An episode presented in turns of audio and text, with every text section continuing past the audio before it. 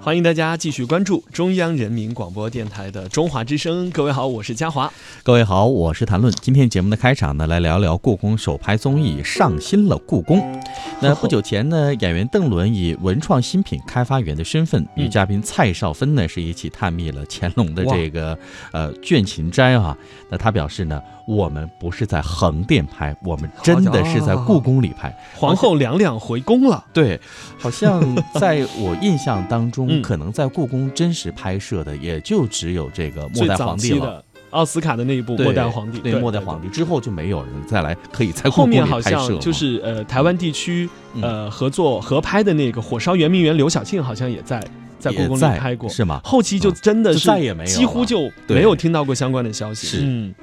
所以啊，哎呀，咱们暂且不说后期有没有影视作品吧，嗯最起码这一档综艺节目是前无古人的，没错，有史以来第一档进宫拍摄的这个综艺节目、哦综艺。节目了。啊对那北京故宫博物院呢是多个部门总动员，嗯啊、这个大部分成员是九零后的综艺团队呢，也快速的变成了治学团队啊哈、 哎，这个机会真的是太难得了。对呀，那令这个节目组万万没有想到的是，故宫博物院的院长单霁翔作为首席嘉宾呢、嗯脑洞比九零后还要大。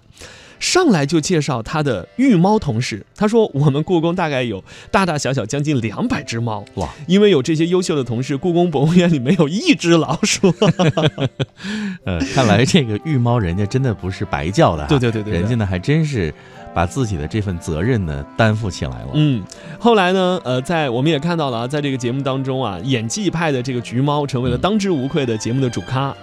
呃，十一月九号晚上上新了《故宫》第一集，在北京卫视和爱奇艺播出了。相关数据显示，该节目的实时收入嗯啊，这个收视率哈、入点在三十五成，达到了百分之一点二，位列全国第一。我觉得这是必须的哈。嗯嗯嗯啊因为这个嗯节目真的是太新了，而且呢，大家平时能够看到故宫呢，可能也就是在一些片段当中，嗯然后嗯呢，以专题片或者是新闻的角度来看，是但是以综艺的角度来看的话，各位真的是第一次。是是是，那故宫研究院影视研究所所长祝勇，他担任了上新了故宫的总编剧。那祝勇说呢，这是故宫博物院历史上第一次出品节目，而且啊拍摄地呢是遍及了紫禁城的各处，这是亮点啊。嗯嗯，连嗯没有开放的区域都不再是禁地了。哇，从乾隆的秘密花园，这我们开场提到的倦勤斋，嗯嗯到嗯小燕子住的书房 斋这啊，这啊些这真实的样场景都首次的和世人谋面。嗯那第二期呢，还会出现畅音阁，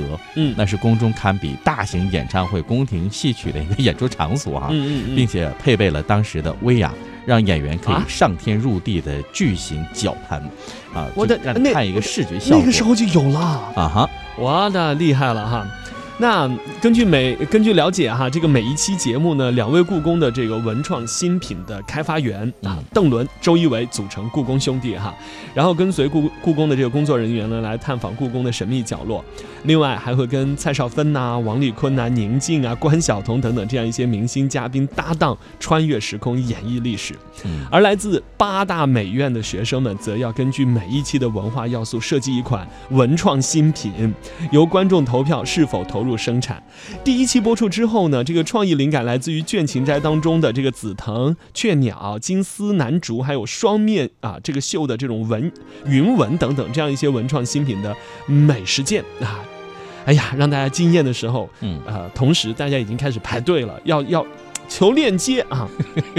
哎这个挺折磨人的。都还没做出来呢，这呃这就已经开始求链接看了。到那么嗯，好看的东西，那么好的想法嗯 idea，、然后呢就想我什么时候能够赶快第一时间的来拥有啊？嗯嗯嗯嗯，呃，那刚才呢我们提到了，在目前的这样一部有史以来第一档进宫拍摄的综艺节目的编剧哈、也就是我们提到的呃故宫研究院影视研究所所长祝勇，他嗯嗯嗯提到的。想描绘成一档，把这个节目是一个有趣的、新鲜的、哦，活泼的、嗯时尚的一个文化类的年轻样态的一个嗯节目。嗯嗯，那总导演毛佳呢也表示说，在故宫拍节目听上去是不是很酷炫？嗯但是哎呀这里的工作人员拍摄时要处处小心。嗯，因为为处处都是文 物，那拍摄的这个摄影器材、三脚架都必须用海绵来包裹，哦，不敢在故宫的砖上对对对对产生丝毫的划痕，对那就对对成对真的成为历史罪人 了。那重物几乎是不落地，都是在嗯肩上来扛。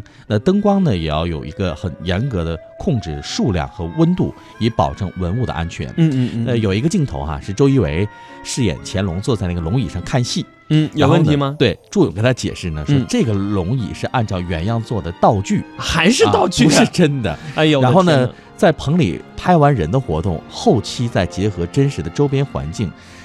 再拍那个龙椅的空镜。就意思是什么呢？这个龙椅呢是真的不能够坐的，哪，不是就嗯坐一下都不行，不行，坐一下而已。就不行了。 为了保护好这个龙椅，让后人世世代代都能看到哈、哎真我轻易的不敢碰它。我为什么刚刚说嗯，呃，可能之前跟台湾合作的那个也是在故宫拍的。是啊当时我想起刘晓庆有一次在访谈当中就提到说，他表演的很好，说那个动作呀、位置都对，我啊想然后想周围的人就开始啊，所有人都无比紧张，说你不要动，你不要动，你不要动。啊刘晓庆说怎么了怎么了？然后说是他那个就那个旗头头上戴的那个东触西，到那个什么东西了是吧？跟那个宫灯的那个穗子缠在一缠到起血了，了。啊，呦，他要再动那个宫灯，如就 果拽下 来了啊，这啊，那那怎么赔？ 是赔没法赔，只能写入历史了 哈。对对对，所以能理解啊，嗯这个确实很严谨。嗯没错，那刚才呢，其实说到这些啊，在这个你刚才讲刘晓庆，包括陈冲啊，嗯对他们在陈讲冲在拍摄的时候，因为他们都是在故宫里亲自拍摄过嗯，这些戏的嗯嘛。嗯嗯然后呢，我在看他们的访谈录的时候就说，他说那种肃穆、那种环境、那是种生产，就是你不棚能里头没有的，对嗯不就可是能有的。你会一秒钟入戏的对， 啊。因为拍电视我们知道，就是往往镜头里头啊，就是那个横店搭的很漂亮啊，然后只要镜头外面 看起拍来不到的地方，就全都是对盒饭呀、对椅子呀、乱七八糟横所七以竖呢八。也很考验这个演员的注意力和对想对对象对力，对否则的话，你真的就被带跑了哈。但是在真的故宫里，你敢吗？是一秒钟入戏，你啊对会对聚对精会神。我想，导演如果真的是在演员身上，你可以几乎一条两条就可以过了。如果这个也不敢演员是太多了很，对， 好吧。那从这个爆款的纪录片《我在故宫修文物》嗯到嗯动嗯辄嗯卖到几个亿的故宫文创，对，在信息过载的一个时代，揭秘宫廷生活可能已经提不起当下年轻人的兴致了。对但你说这个，我觉得也不太对，因为我最近呢也在关注哈、比如说在这个手机 app 上的一些、嗯呃声频软件哈、嗯呃嗯，就是声音软件上面嗯嗯他们挂的一些内容，比如说呃宫女的生活史录啊，然后呢，这种比如那个说历史的这种这探秘的这种小说，，对，然后呢，嗯皇家园林，嗯啊，还有皇家陵寝，嗯还有这个什么太监的一百多个故事之类的，宫女的生活之类，有好多，我看那个点击量也很高，啊，就大家也很听起来喜欢都不错啊，这对这些题目都听起挺来有趣的都嘛有趣，所以我觉得嗯大很家有可趣能还真的是在另外一个角度来了解哈。嗯那上新了故宫呢，它也做到了一点，嗯就是新。刚才我们提到了他们的这样一个目的呢，就是有趣、新鲜、嗯活泼、时尚。其实呢，就是通过另外一个很好的打开方式，嗯让年轻人走入历史、对走入故宫、嗯走进文物。那我们来看一下，在接下来的几期节目当中，如果能够呈现出让各位你可以 get 到更新的点的时候呢，嗯，我想相关的一些新闻、评论、专题， 甚至是抖音上大家的这样的一个呃跟风的随拍，就会陆陆续续的出现了啊哈。哎呀，我我其实特别感慨，想多说两句啊。嗯，你看，在北京故宫博物院，人家院长的脑洞开的比九零后的脑洞还大，是大家在推陈出新，各种各样的东西，是希望这种文化跟年轻人交流传承下去。哎呀，台湾那边呢，前两天居然说为了选举，可能要把台北的故宫博物院关掉，要把文物搬到南边去。哎，要这，哎呀，这个不比不知道，没有比较没有伤害，对不对？嗯，没 错。好吧，那也希望呢，更啊多的台湾的听友哈，如果您在假期的时候呢，也可以嗯选择来呃故宫啊，来北京的故宫看一下，对来踏上这片土地，你感受一下故宫的魅力。嗯，那如果您在网络上可以搜到“上新了故宫”这个节目的话呢，也可以先来再做一个功课，对然后呢按图索骥，这样的话便于您的出行。好了，各位，那聊到这儿呢，我们听首歌休息一下，稍后呢为您带来的是现在出发单元，听到的是记者亚平的采访《天下雄关见闻观》，一会儿见。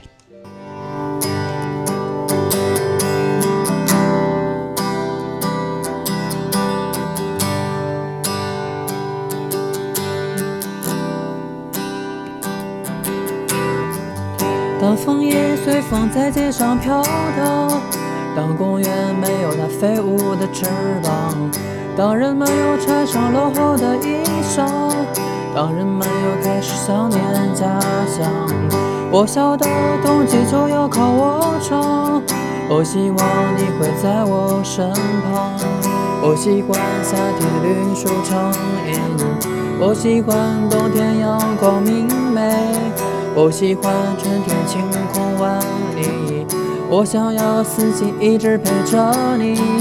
我喜欢春天的青苔之恋，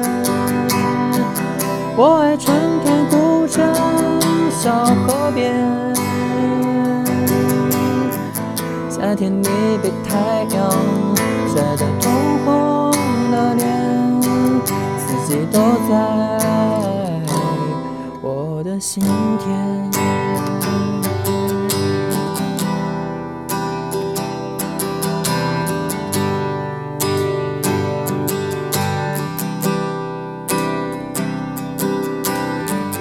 南京的雨，我们只有一把伞，也没在那里留下明信片。青春很快，几年就走远，我们还有很多地方没去看。别致的路上特别漂亮，荔枝、杭州、西湖、东阳，二级单车思念在飘荡。五里门只有我懂得浪漫，